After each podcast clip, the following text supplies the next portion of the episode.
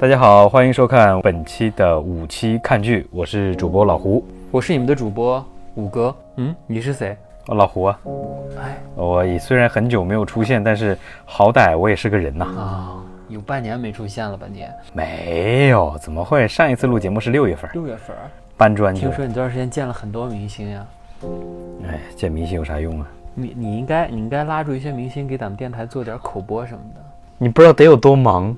行吧，那我们开始今天的节目。今天我们要聊的是一部最近刚刚上映的电影，是由曾国祥执导的，周冬雨和易烊千玺主演的这部相对文艺一点的这部片子《少年的你》啊。其实我刚看完，周天的时候和女朋友一块看的，七姐也看了这部电影，七姐是昨天看完的，然后她现在就坐在旁边，然后他因为太累了，他不想录，他是坐在旁边听而已。听我和老葫芦七姐昨天给我，就是她看完以后特别意味深长的给我打了个电话，说：“嗯，这部电影我觉得看完很沉重。”我当时笑话她沉重个屁呀！然后我今天看完电影以后，又意味深长的给七姐打了个电话，说：“嗯，我看完这个电影觉得很沉重。”挺沉重。怎么说呢？其实七姐今天不录啊。七姐要录的话，我觉得我要给她道个歉。我觉得，嗯，因为最早他说他他说的很有道理。他今年最看好的就是这部电影嘛，《少年的你》。然后我当时在笑话他。然后我说你一定会打脸的，我觉得这部电影应该不会很好。但是，嗯，鉴于今年电影市场的这个情况的话，我看完这部电影以后，我觉得，嗯，他可能今年我觉得看了电影看过的电影里面可以称之为是一部电影，因为其他的电影我觉得，嗯，结无论从结构各方面都不合格，它都不能称之为是电影。这是今年我唯一一部看过可以称之为一部。特别合理的电影，你在说绕口令吗？嗯，就是它的是一个电影的结构啊。今年的很多片子的话，其实，呃，国内的片子今年大部分也靠近主旋律，嗯，这个是没有不可避免的，这个这个你也懂，对对吧？这个你更懂。然后今年这部《少年的你》的话，其实它，呃，其实是反映一个社会的一个现实和当年啊，虽然说没有《我不是药神》那么的，呃。感动啊，等等这些，但也是属于青春期的一些遭遇吧。我今天就是看完这部电影以后，我觉得这是一个我觉得合格的霸凌电影。因为其实之前有很多部电影，它想体现这个霸凌这件事情，但是我觉得拍的都很儿戏。尤其我只记得有一部是郭敬明导演的，叫什么《悲伤逆流成河》，那么就是霸凌和霸凌的人在谈恋爱。对啊，对，是这样一个。但是悲伤逆流成河的话，其实我看了一点，但是我就看不下去了。对，因为它没有那么那么多的代入感，它更多的是怎怎么说呢？就太过于对用文语言去粉饰，或者说是就语言中它不透露的，就是能够直击心灵的那种感觉，他就会用很多的类似于打个比方，就是嗯不用不好好说话。啊，对，是。他很多里面的语言就会有很多很多的形容词会去形容这些事情，但是实际上不真实。对，但是少年的你的话，他就非常非常的真实，每人物的那些表情啊，他们两个都演得很好。周冬雨，然后还有易烊千玺这两个人，他们都演得很好。他们俩的演技的话，也是现在我觉得嗯比较认可的。就是我觉得这部片子，就是我自己感觉啊，就是看了会让人难受的片子。其实我其实一般不太爱看这样的片子，不是因为这个片子不好，而是因为我看了会心里不舒服。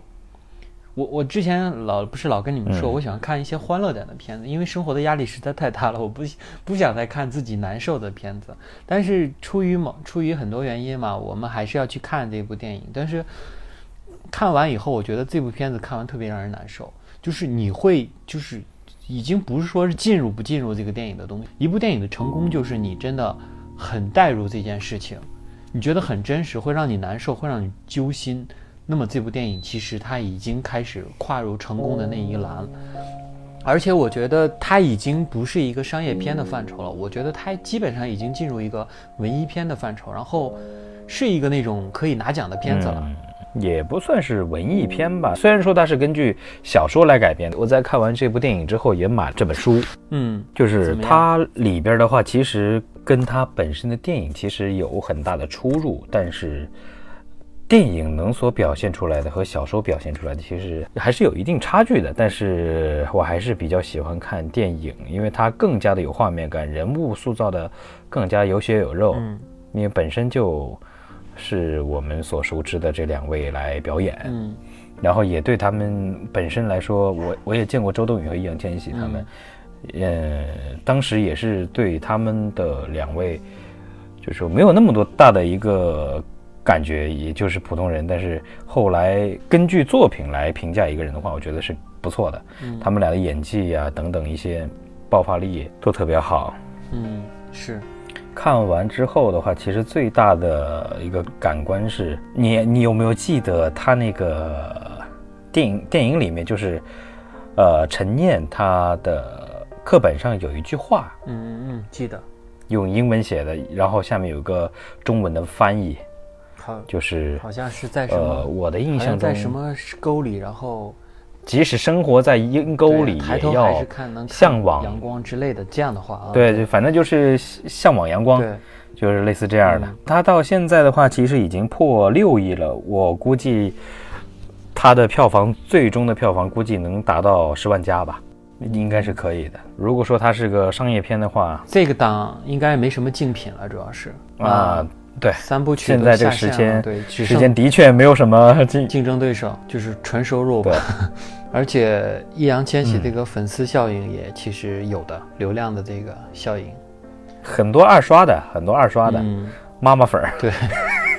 现在易烊千玺已经不能叫妈妈粉，因为他其实也挺大了，人家才十九岁，十九岁不大吗？成年人了。咱们之前其实聊过一期易烊千玺的片子，我们上一次聊易烊千玺是聊到了那个《长安十二时辰》。嗯，对，《长安十二时辰》当时其实我们下结论就说这个孩子演的很棒，很好，但是有很大一部分原因是这个剧组的功劳。今天我看完这部电影以后，我又其实想了想啊，就是我觉得不知道是他的原因还是他团队的原因，团如果是团队的原因或者是他自己原因的话，真的是很聪明，他们很会选剧本。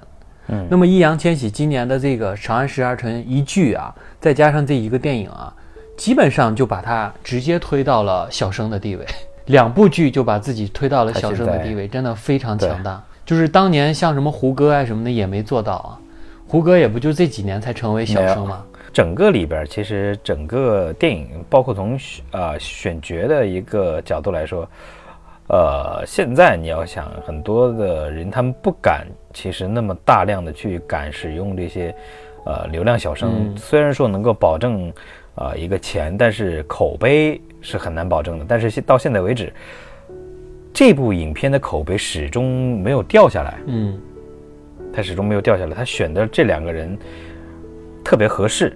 虽然说周冬雨现在已经二十快二十九了，嗯他已经是金马但是影后了。嗯对他已经他金马以后，他不用再用这部片。片子证明自己，他已经证明自己了。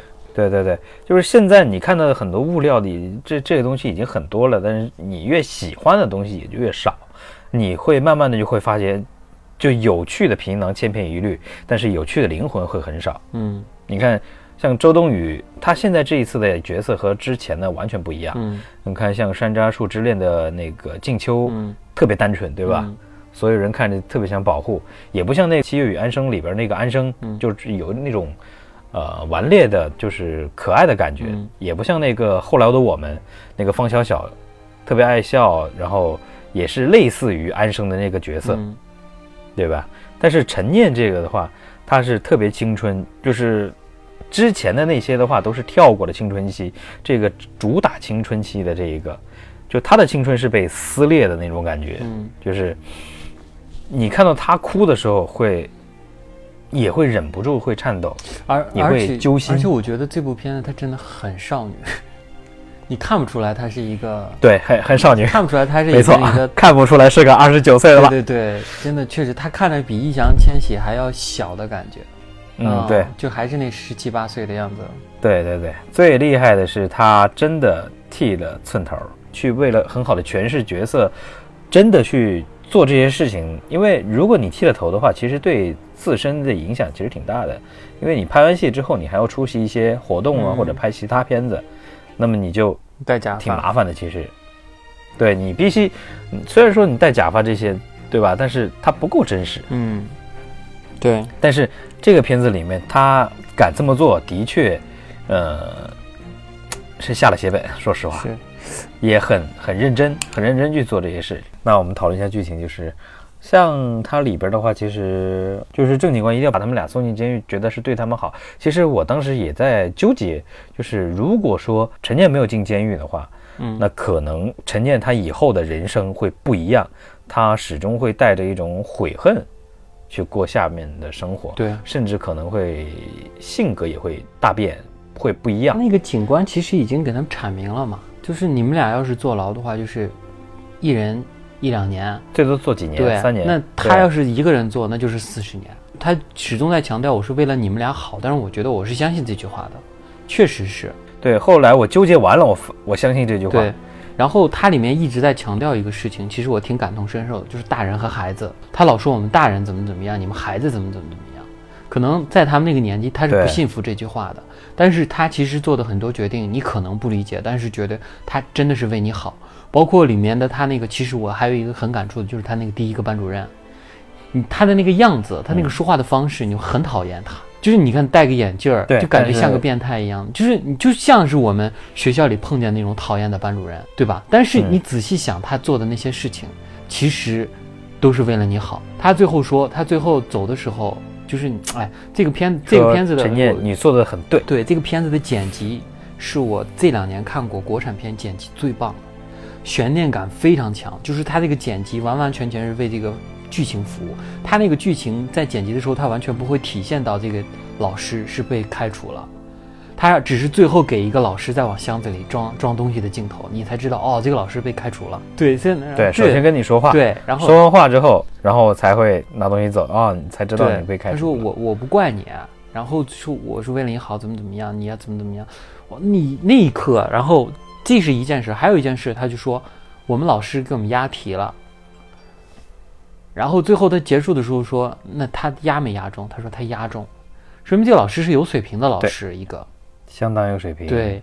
然后就是这种，就是小孩们觉得大人不理解他们，其实大人有的时候确实他做某些决定的时候，小孩子会觉得你你你们不懂，你们不懂我的内心，或者说你你作为一个大人，你要就是干涉我，你不懂我们，不给我们自由，或者是去压压制我们，怎么怎么样。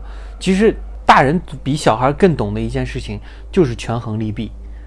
为什么有的时候学校会隐隐瞒你的这些事，或者说他希望你赶快跟老师说，老师能帮你解决，当然学生不愿意说，他其实就是一个权衡利弊嘛。然后包括那个郑警官，啊你你两个人判两个人判四年，和一个人判四十年，那么你你们包括你们之间这个感情，对他的包括你自己的将来的生活什么的，都是有有影响的，权衡利弊。但是在外人看来，你就是要把两个人抓进去。对。后来，所以说他们那个队长说：“你成，你终于成熟了。对，这这理性和不理性的这个区别嘛。所以说，他然后他还里面还有一个台词，就是就是说什么人会做这么不理性的事情呢？然后当时他说了一句，他们会做，因为他们是小孩儿，就是说没有人会干这么傻的事儿。然后当时那个正警官说他们会做他们，有青春期对，因为他们是小孩儿，这就是大人和小孩儿的区别。我觉得从那个正警官身上，其实就看出了大人和小孩儿的理性和不理性的这个区别嘛。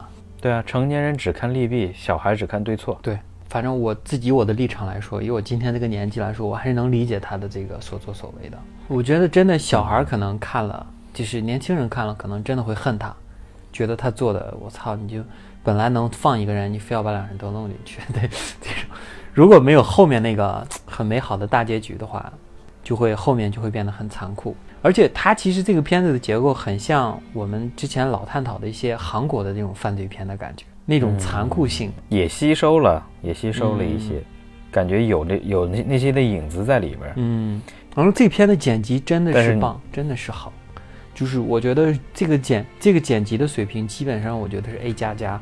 剪辑的话，那都是属于就是说，呃，技术上的事儿了。这些不好的导演他他的剪辑已经可以服务到剧情了，然后包括他的那些虚焦、颜色调色，你再看看今年这些电影，就我们就说国庆三部曲，《攀登者》、我祖国、中国机长，尬聊去找他的优点缺点，没意义，他们就他们全是平行剪辑，你知道吧？剪辑就是一个画面接一个画面。我那这个东西它它是有它是有水平的，中影剪的，对啊。那些都是中影剪的。然后然后你看他就是这个片子一开始特别吸引人，包括他拿一瓶牛奶然后插进去那个，他为什么他为什么要先喝那瓶牛奶呢？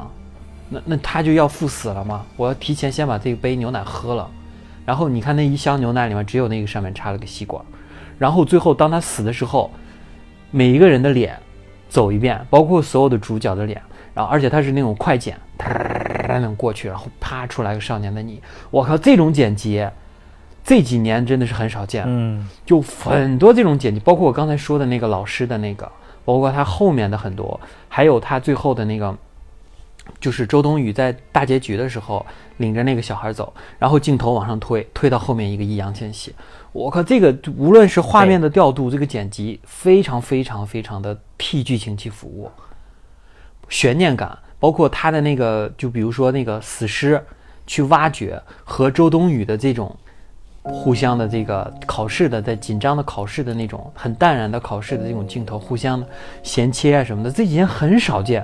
就这种优秀的剪辑这个其实还是属于导演导演前期分镜头做得好，分解，本身有这些东西给你给你拍，它它是一个以它本身设计的镜头给你设计设计的很好。有东西的，我觉得他是个，如果是导演参与剪辑的话，我觉得是非常有东西的一个导演。我不了解这个导演，但是对他肯定是肯定是有。当初《七月与安生》我都没觉得有这么优秀，这次的这个剪辑确实给我很大的惊喜，而且它，嗯，很大的程度上造成了这个悬念感和这种交叉性的剪辑，非常非常的优秀，优秀到不行。这几年少有优秀的剪辑。我我再跟你说一个，就是它只有两段是特别亮的画面，一段是他刚开始教教教书和最后一段教书的那个两段是特别亮，亮代表了希望。那它中间所有的过程都是暗的、冷色调的，那只有那两段是暖色调的。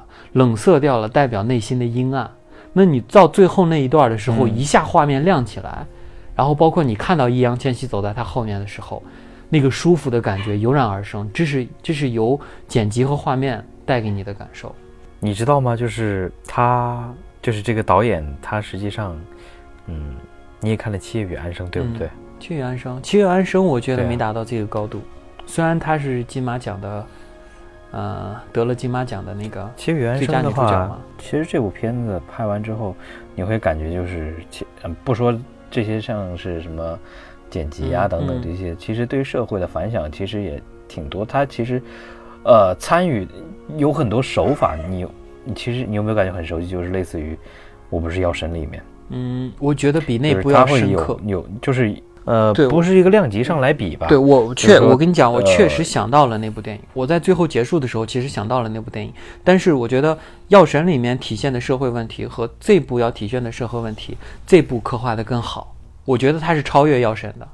不，我我的意思是，它的就是运用的一些手法上面，就比如说，最后他们会引申到一些社会的一个反响啊，或者说是，呃，这个问题已经正在解决，不是说没有解决这这样的一个类似这样的一个情况，对就跟药神对那那种手法差不多，嗯就是会，就是说。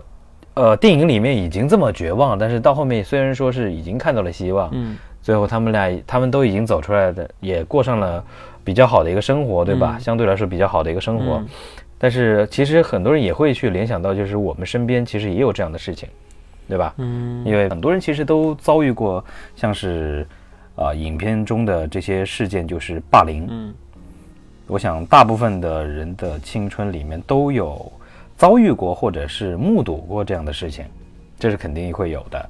你你你有吗？呃，我就比较幸运，我有过，但是，呃，被霸凌之后呢，我第一件事就是告老师，告老师跟我妈说，然后第二天那个霸凌我的人就被开除了。是这么严重啊？对啊，因为我们学校当时管管理很严，因为那一会儿正好赶上严打，嗯。啊，而且就是说，呃，在整个学校他们本身就属于混混那种，嗯。这之前已经是留校查看的一个处分，嗯。因为在学校附近一直都是属于经常性的去呃敲诈勒索那些其他的学生，就为了几十块钱，就这样经常会有这样等等一些欺凌的人，嗯，不断的去骚扰你。忍让，但是你反复的忍让，他并不会换得他的同情，或者是阻挡他的脚步，他只会一步一步越陷越深，就变本加厉。对，变本加厉。对，我们其实就像你刚才老胡说的，你你你在小时候其实也经历过霸凌这个事儿。我个人其实很讨厌这件事情。我你被经你经历过吗？我很反感。那我我不能说我经历过，因为我我这个性格应该也不会被霸凌，但是我被孤立过。周冬雨打排球，没有人传给他传球，然后当他终于拿到球拍出去的时候，没有人接球，那段特别真实。就是我也有过那么一段日子，但是我我我很怀念那段日子，我怀念的是那段日子的我自己。你知道，我我至今为止啊，不跟我的初中同学和高中同学有任何的接触，因为那个时候他们会觉得我是一个很怪的人，他们觉得我是一个很怪的人，就是咱们 fake，就是咱们这一类人嘛，对吧？咱们都一样的，就是这种像咱们那种高不不不一样，不一样，不一样，不一样，一样，不一样，不一样，不一样，一样，一样，一样，不一样，不一样，啊，不一样，不一样。我好，我在初中、高中好歹是个班长，好吧？行行行，班长班长，班里的人都会觉得你是个怪人，然后就不怎么理你嘛。等基本上，呃，牵头的那几个不理你，其他人就全不理你。那么其实我在高中三年基本上过的就是孤独的人生，没什么人理我，然后我就自己看书啊，自己该干什么干什么。但是啊，我觉得特别恶心的就是，时至今天啊，这么多年过去了，他们会给我发短信。同学会借钱，结婚，我一个都没去过，嗯，也没有回复过。我觉得既然大家就相隔于江湖了，我操，当年咱们上高中的时候也没什么交集，为什么现在要有交集呢？我我从来不跟我高中和初中的同学联系，我觉得我对他们来说没有任何的感情。所以说，有的时候我们说起来我们高中的时光什么的，说啊，我最怀念是高中什么？高中个屁！我最怀念我大学和研究生那段时光，我一点都不怀念我初中和高中的时光。我觉得挺扯淡的。而那时候孩子们也都小，心智也不成熟。我我对我的那个中学时光，反正没什么怀念。我挺怀念我高中和大学那段时光，就是挺开心的。嗯，是。但是我上大学的话，同学们心智就基本都挺成熟了。但是，我我们其实扪心自问一下，有没有会成为霸凌的一份子？真的发自真心的，嗯，拍拍胸脯，没有啊？哪怕是这个我，哪怕是哪怕是旁观者啊，像我这么正义的人，我有旁观，绝对就已经告老师了。哎，我跟你说，就是当时我我们那会儿哈，就是我们因为我们湖南那边的话特别严。像高中啊、初中，初中松一点儿，高中我们那边是封闭式教育，嗯，全部都封闭式，就是呃，手机也没收，就是你与外界只有，就是你要联系外界的话，只能是下课或者是抽时间去拿 IC 卡去打电话，你知道吧？就现在不可能，就是很少有人会用 IC 卡了，你知道吧？那会儿我们还必须得只只唯一的方式就是拿 IC 卡去打电话，嗯。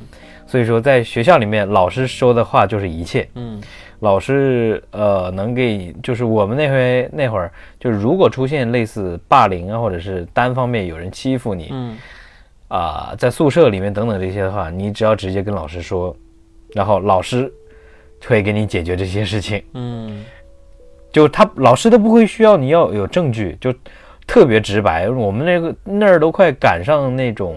军队式管理了啊，特别严格。嗯，然后我们学校基本上很少出现这种霸凌的现象，这只是高中、初中的话比较松。那那会儿也有过那那些人敢霸，就是霸凌其他的孩学生。女生的我们基本上我们那儿会儿没看到，至少我我们那那那，就我没有见到过女生霸凌女生这种情况，但是有女男生欺负女生，但是。都会告老师的，都不会就是说，呃，闷着不说。但是我们你有一个就是像有个女孩，她的神智就是智力没有那么高，嗯，对，智力没有那么高，然后会有很多人欺负他，但没有那么的严重。嗯，但是的话，就是就很多人去捉弄他吧，嗯，也可以算是霸凌，但是不会像是电影里面那种拳打脚踢那种，嗯。所以说我经历的里面的话，没有像这么暴力的，就说基本上就跟毫无人性。我觉得中国现在霸凌的这个事情其实特别严重，但是政府却没有很嗯重视这个事情，直至今天为止。对，就是为什么呢？因为我们其实就是跟我们的家庭有很大的关系，独生子嘛。那么就是独生子带来一个很大的问题，就是家长其实对孩子会有一定的宽容性。宽容性的话，你你在学校里，比如说我今天打了个孩子或怎么怎么样，他不会认为这个事情很严重。那么很多的家庭都不会认为这个事情很严重的话，那么连锁起来就会带来带来一个大的效应。还有一个就是还是那个问题嘛，就是阶级差异嘛。阶级差异其实我们今天学校里，呃，我觉得比我们那个时候更严重了，比咱们小时候那会儿更严重了。就是现在的其实阶级差异越来越明显的话，穷人家的孩子和富人家的孩子必然会有一个阶级差异的。因为这个话题它本身它就很沉重，然后，嗯，也会让我就是想起就是以前发生的一些事情。嗯当然，我也不是说是这就是，嗯，我嗯不会说像那个就是电影中这么被霸凌的，就是这么严重哈、就是精神上还有就是那个身体上的那种。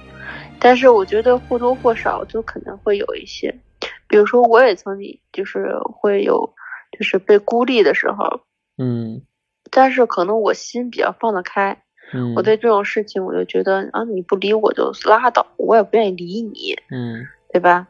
那个我自己有我自己的小圈子，我就觉得这样也行，也没什么不好。嗯然后，嗯，但是就是怎么说呢，就是感觉很心疼这些被霸凌的人，嗯就是而且你你还你们记得，就是他中间有一个他那个，其实他是有一个，就陈念，在班里是有一个男孩是一直在关注他的，嗯是他对那男孩说的是什么？如果你要是站出来，还是怎么回事来着？哦对对但是我，们应该更加勇敢一点。哎，对，反正就是那么一句话。哎呀，那时候就觉得，哎呦天呐，就是一下心可酸了。嗯。真的就是有时候就觉得，其实很多人心里都明白，跟明镜儿似的，但嗯。是就是不敢不敢迈出那一步。嗯。那个胡小蝶是吧？嗯。胡小蝶嗯。还说了一句：“那个你们为什么不站为我站出来？对。说不定我我他就不会自杀，他就不会有这种有这个就是一个极端的一个想法和做法，嗯可能事情就会有所改变。”嗯然后就是对这点的时候，哎呀，就看着可心酸了。然后就是我身边也有很多，比如初中、高中都会有一些，就是比如说在某一方面就是比较不好，然后就会那种人就会被全班人呢就是孤立，嗯然后也是被欺负。嗯那时候我就还我就会想起来那个时候我在做什么。嗯。哦，我好像也没有做，我们好像我好像也属于那种旁观者，嗯。因为不敢。嗯。可能就是不敢，嗯，觉得自己力量真的很小，对。就是很心疼。嗯。嗯，但是我我有一点比较好的就是，我觉得我人缘还算可以，就。嗯是嗯，我记得我我有一个我有一个闺我有一个闺蜜，你知道吗？嗯。我有一个闺蜜，然后她她她就是当时在我是初中刚转到那个新学校，嗯我这个闺蜜呢，她是属于那种大姐大式的那种，嗯就是一看一就给人看起来就气场很强的那种女孩儿。嗯我第一天转的学转转班在班里的时候，我就我就可小心了，我就一点儿不敢说话，所有同学都都走没了之后，我才往后我才开始走，然后那个一天下课下来课之后，那个我那个闺蜜带着一个女孩儿，就把我给堵到门口了。当时的时候，当时我就心里就咯噔了一下，我就觉得我天呐，我感觉我要被欺负了。嗯但是我那闺蜜呢，她就直接跟我说：“你是叫我就说了下我的名字。”我说嗯是。嗯她说，他就他个子比我高嘛，嗯然后他就那种那那种眼神就看着我，他说以后我罩着你，嗯谁要是敢欺负你，你找我。嗯，我操！然后他然后看上你了突然，就第一次，那是我们俩第一次说话。嗯，哦，瞬间我就我就啊，怎么说啊，就觉得很安全感十足，你知道吗？就是那种。嗯然后，然后我就觉得这个朋友我认定了。嗯，然后真的是我这个闺蜜，在我之后的，就是初中这这就是后面那两年，乃乃至高中，我那闺蜜都就是一直都是这种属于把我保护的特别特别好的那种。嗯然后就就感觉好像那种霸凌那种就是校园那些欺负什么的哈，嗯就离我的离我的特别远。嗯我就觉得，如果要是说真的，如果说当时就是每一个人身边就是都有一个就是一个类似于守护者的这样一个人出现，嗯我觉得这种情况就是像霸凌这种情况都不会再不会就是那么严重，一直在发生着。知道，我我听过一句话，就是说，呃，孩子就是小孩子的那种邪恶，才是最恐怖的一种邪恶，对啊，最纯正的一种邪恶，因为他没有道德的约束，他不清楚这种东西。就像电影里面说的那个，就是，呃，有就是那个队长说的，就是说，呃，他遇见过一个案子，就是说几个男生把一个把另外一个男生给打死了，嗯活生生给打死了。嗯然后问为什么会，就是审讯他们说为什么你们要这么做？他们说他们不知道这样打是会可以把人打死的，嗯嗯。他们不知道这个这种事情，所以说你说恐不恐怖？就是他们没有这种意识才是最可怕的，嗯。他们不清楚这样是会死人的，嗯。那造成了最后的伤害，其实彼此都不想，但是那会儿他们已经失控了，嗯。到那种程度之下，没有人可以控制了。嗯，我是觉得好像每一个班级都有一个被霸凌的对象，无论是严重或不严重，至少有那么一个人他是在被霸凌的，无论是从身体上或者是精神上，只是你不知道而已。精神上，对啊，孤立嘛。你以为精神上的折磨就不是折磨吗？嗯，你说的很有道理。嗯我自己特别不喜欢的就是这部片子被下映。我先不说他被撤档的原因是什么，是而且他并没有说什么对社会有什么影响。原定是准备在六一儿童节上映的，好像六月的，我不知道，反正是反正不是现在，应该是过了很久了。然后很多很多电影被撤档了嘛，然后这部好好在能上档，但是它其实有修改，就是修改是我跟你讲一下，它修改了哪些地方啊？呃，好在它的实体它的核心的东西其实都保留了，那一些血腥镜头和一些裸露镜头其实被删掉了一些，但是它的内核心内核没有改，我觉得这点很好。然后就是你对你刚说的尸体，就是呃那个女孩从天台上跳下来，然后掉掉在地上的那个尸体的镜头，全部被特效抹掉了，就很违和那几段，你会发现，大家都盯着一块空大家都盯着一块空地，对，就地上什么都没有，然后镜头慢慢拉下来，拉到一个特写，然后给一个地地板的特写，一看就是明显 CG 涂抹过的那个特写，你一看看来就是给了一个应该是类似于地上尸体表情的那样的一个镜头之类的。那段还是如果真的放出来，还是蛮恐怖的，我感觉。嗯，然后就是，嗯、把这段抹掉，然后好像周冬雨的那个裸照那块儿删了一部分，哎对对啊那块儿对对对删了一部分。就是被拍裸照那段是被删掉了。对对对，然后还有一个就是加了一个易烊千玺最后的公益小短片，那个是原来是没有嗯是的，我啊已经全部看了。那是后加的，所以就这些我全部改动不。算大，相对于其他撤档的电影改动不算大，基本上没有什么大的改动，因为它的那个核心内核其实都保留着。那么它这个核心内核说的还是就是这个霸凌吗？好吧，那就再翻回去说说演员吧。呃，除了周冬雨和易烊千玺，你对哪个演员还比较惊喜？嗯，就是那个霸凌者吧。反派的塑造太成功了，对这个反派塑造很成功，很成功。就是他就他应该也是有过很多的查阅资料这些的。嗯。那个女生就是就是在语言，就是周冬雨的描述，还是我不记得哪个描述，就是说，你看动物那种也捕食者那种动物，就是类似于猎豹，嗯。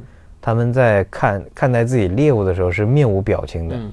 然后当时就切回那个施虐者的那个面部的表情，嗯。他是笑着的。嗯，那那一个镜头让我很毛骨悚然，你知道吧？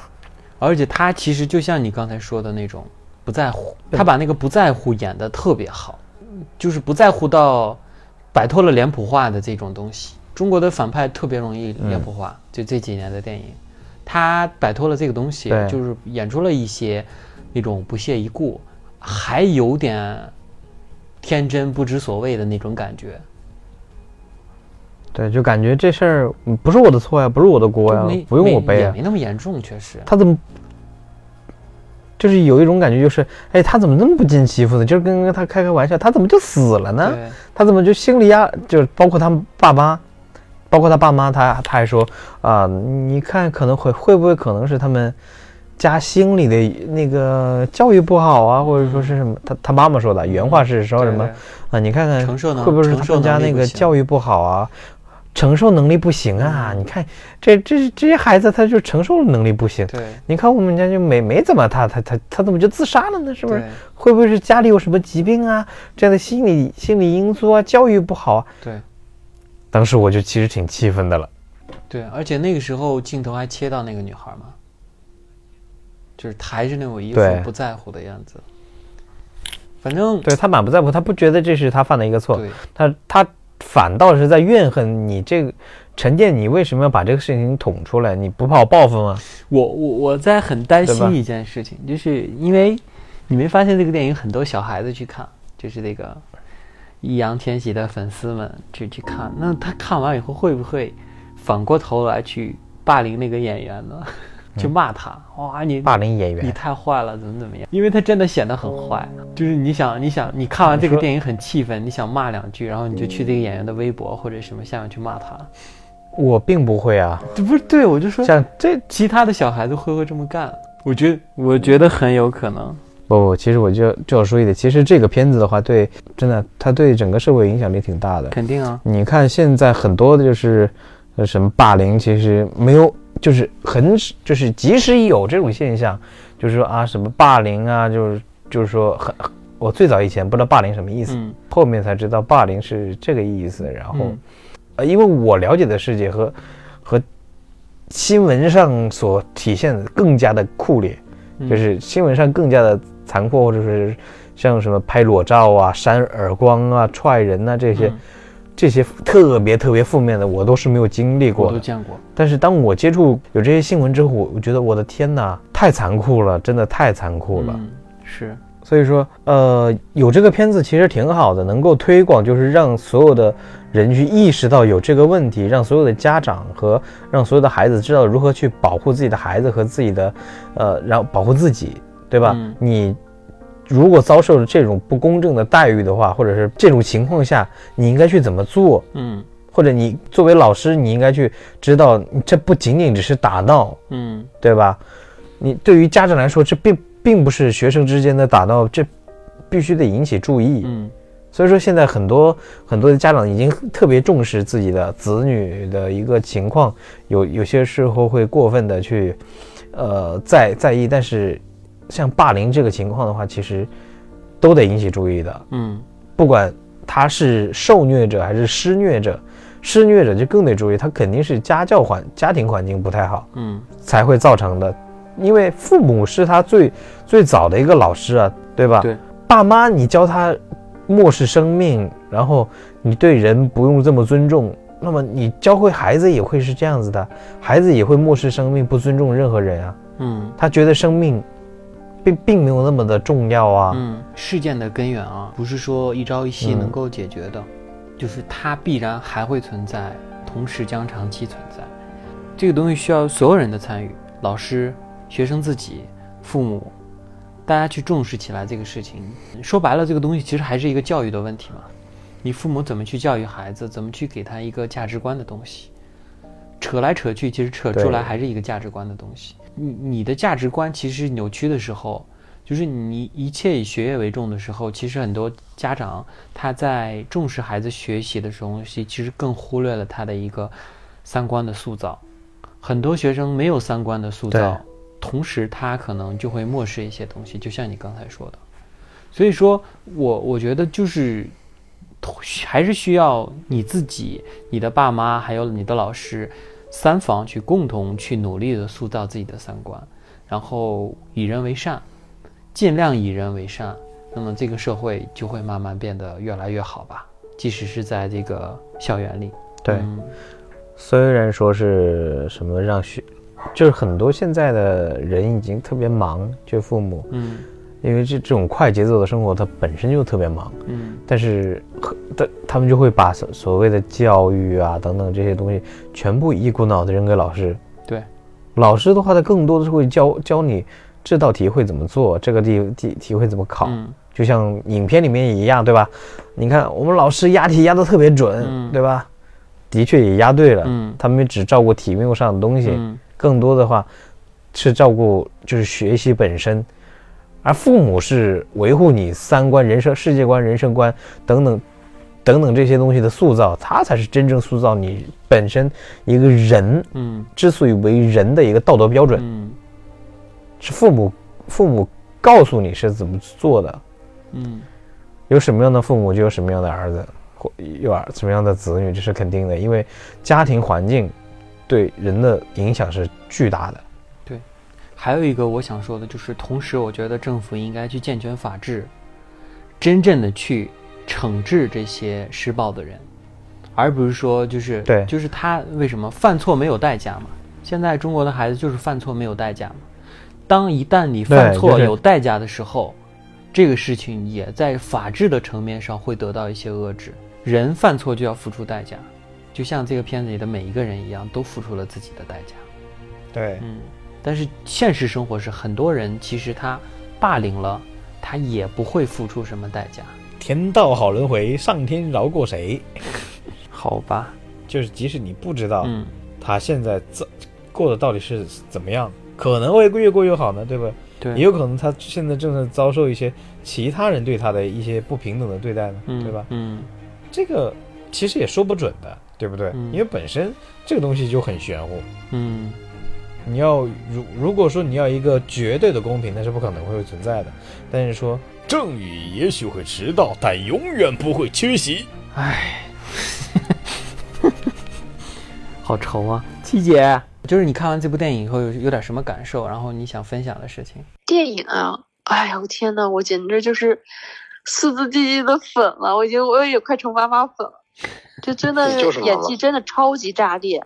我记得我哦我记得好像还有跟你说一段，就是之前就是看这部片子前面半前面的时候，嗯，我真的无聊到到顶了，我就觉嗯得有一点，真的很无聊，我就感觉我应该这个片子我应该往后看不下去。嗯直到四四字 T D 出现出现了之后吧，我觉得啊，我不行，我要给自己的动力，它出现了，我就得给自己动力，我要往下看。好吧，中间有几部比较虐的地方的时候，我的就是稍微有一点点小哽咽，嗯但是没有说是就是能够就是能把我眼泪逼出来的。嗯但是唯一有那么一个镜头是真正的就是把我的眼泪就真的是给。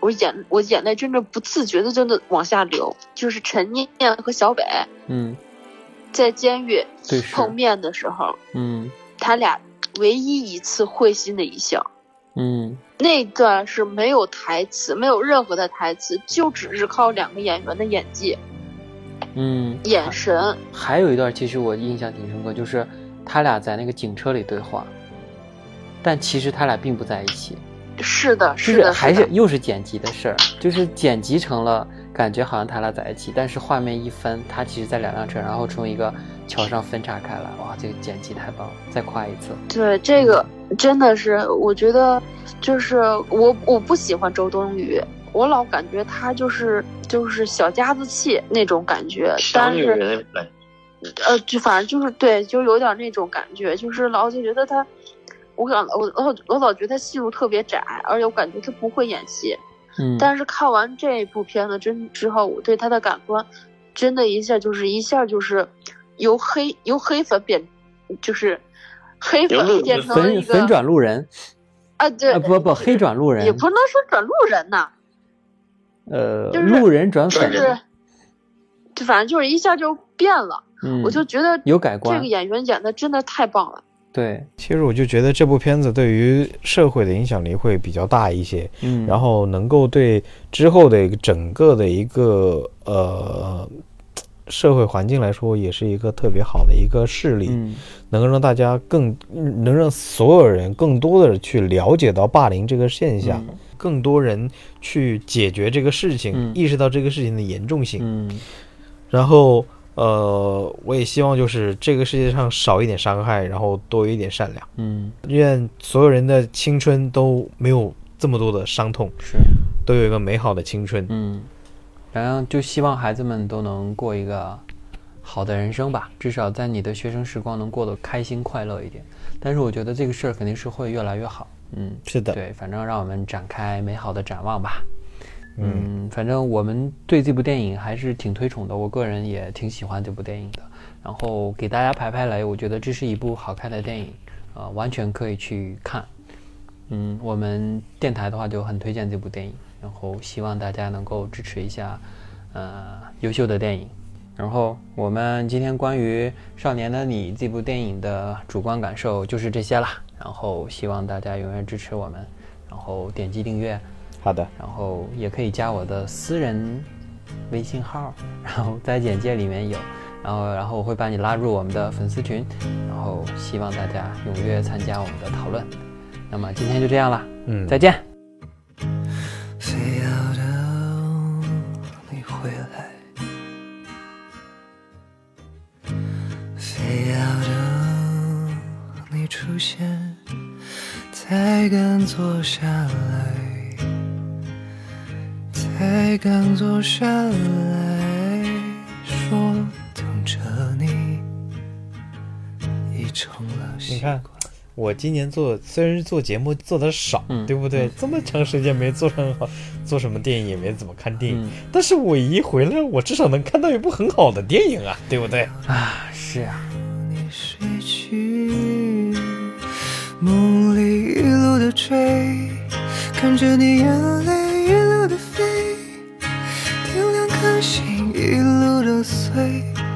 是凄美的音乐。在没过多久就看，说我喜欢。是不是太过草率，没人能明白？只是发现心中期待，何必大声说出来？没有一声哪怕只一瞬，就到我